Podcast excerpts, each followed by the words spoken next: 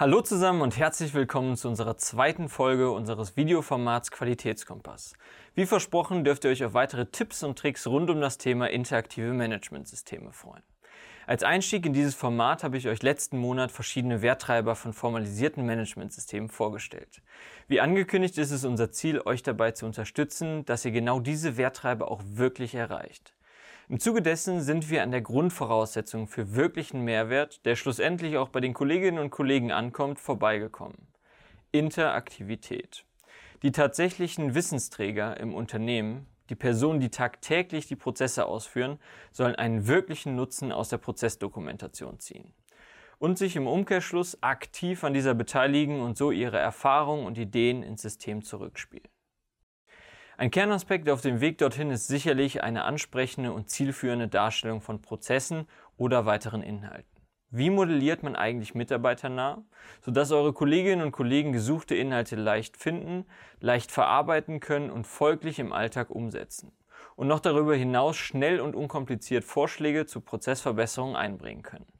Wie modelliert man eigentlich richtig? Habt ihr euch diese Frage überhaupt schon einmal so explizit gestellt? Ich zumindest bis vor ein paar Jahren auch nicht. Aber ich kann versichern, ihr solltet es unbedingt tun. Denn hier steckt oftmals mehr dahinter, als man zunächst annimmt. Und überraschenderweise ist die Antwort auf diese Frage zunächst eine weitere Frage. Zumindest hilft uns diese bei der späteren Beantwortung. Und zwar, für wen modelliert ihr das Ganze? Wer ist wirklich der Adressat der Prozessdokumentation? Wer soll hiermit erreicht werden? Welche Eigenschaften weisen die Adressaten auf? für wen macht ihr euch eigentlich den ganzen Aufwand, ein Managementsystem zu pflegen? Das ist die Fragestellung, die ihr ab jetzt immer präsent haben solltet. Wenn ein Tipp aus dieser Folge bei euch hängen bleiben soll, dann genau dieser. Und die Antwort hierauf ist selbstverständlich untrennbar mit der Zielstellung verbunden, die ihr euch mit dem Einsatz eines Managementsystems gesetzt habt. Zielt ihr auf eine hohe Akzeptanz bei den Kolleginnen und Kollegen ab? wollt ihr die Prozessdokumentation zum Leben erwecken und wirklichen Mehrwert schaffen, dann darf hierbei eine Sache nicht vergessen werden. Und das muss man sich wirklich klar machen. Nicht jeder Mitarbeiter ist Experte des Prozessmanagements oder der Prozessmodellierung. Nicht jeder Mitarbeiter hat diesen speziellen Hintergrund. Dennoch ist der Wunsch im beruflichen Alltag oft groß nach einer Hilfestellung bei Unwissenheit oder Ablaufänderung. Gehen wir doch noch gemeinsam einen Schritt weiter. Ist euer Ziel eine Dokumentation, die den Mitarbeiter in den Mittelpunkt rückt?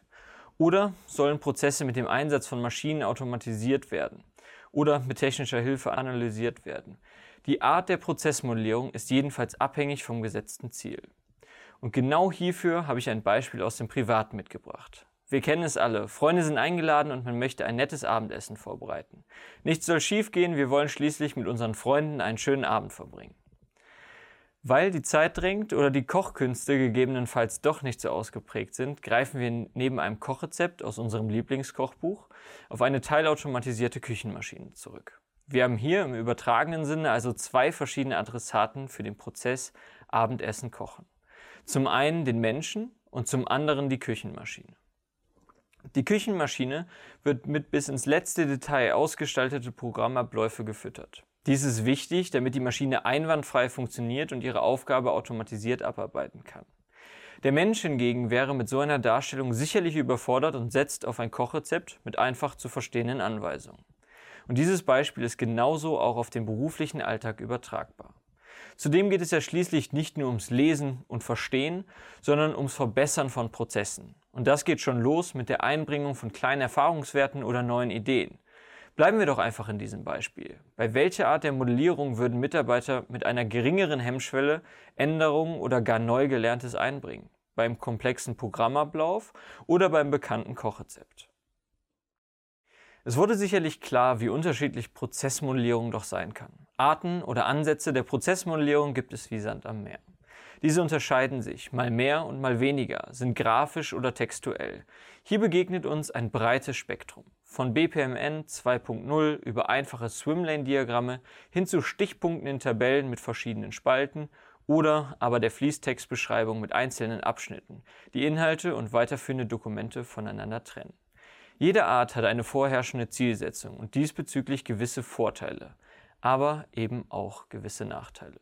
Damit zurück zur Eingangsfrage vor dem Ziel der notwendigen Bedingung Interaktivität. Richtig können wir an dieser Stelle sicherlich mit passend ersetzen.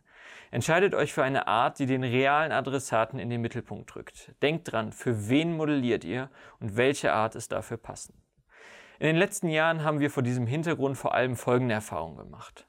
Prozesse tabellarisch in Stichpunkten dokumentieren, mit Erfahrungswissen und den benötigten Hilfestellungen, zum Beispiel Links auf andere Systeme, Vorlagendokumente, Tipps und Tricks der Kolleginnen und Kollegen direkt am Prozessschritt hinterlegt. Gegebenenfalls in Kombination mit einfachen Flussdiagrammen als grafische Unterstützung und Orientierung. Setzt sie das wirklich um, ist das einer der ersten Schritte, um die Kolleginnen und Kollegen dazu zu befähigen, Informationen schneller zu finden und auch verarbeiten zu können, weniger Frustration durch Nichtwissen oder Nichtverstehen aufkommen zu lassen und Vorschläge zur inkrementellen Prozessverbesserung aus dem täglichen Doing zu ermöglichen. Daraus resultiert, dass die Prozessdokumentation wirklich Beachtung findet und Prozesse so auch tatsächlich gelebt werden. Und damit sind wir auch schon am Ende dieser Folge. Wir freuen uns auf weiteren Zuspruch für unseren Qualitätskompass und blicken gespannt auf die nächste Folge. Dann nämlich nimmt euch meine Kollegin Ella mit zum Thema inkrementelle Prozessverbesserung. Wie immer zum Start eines neuen Monats.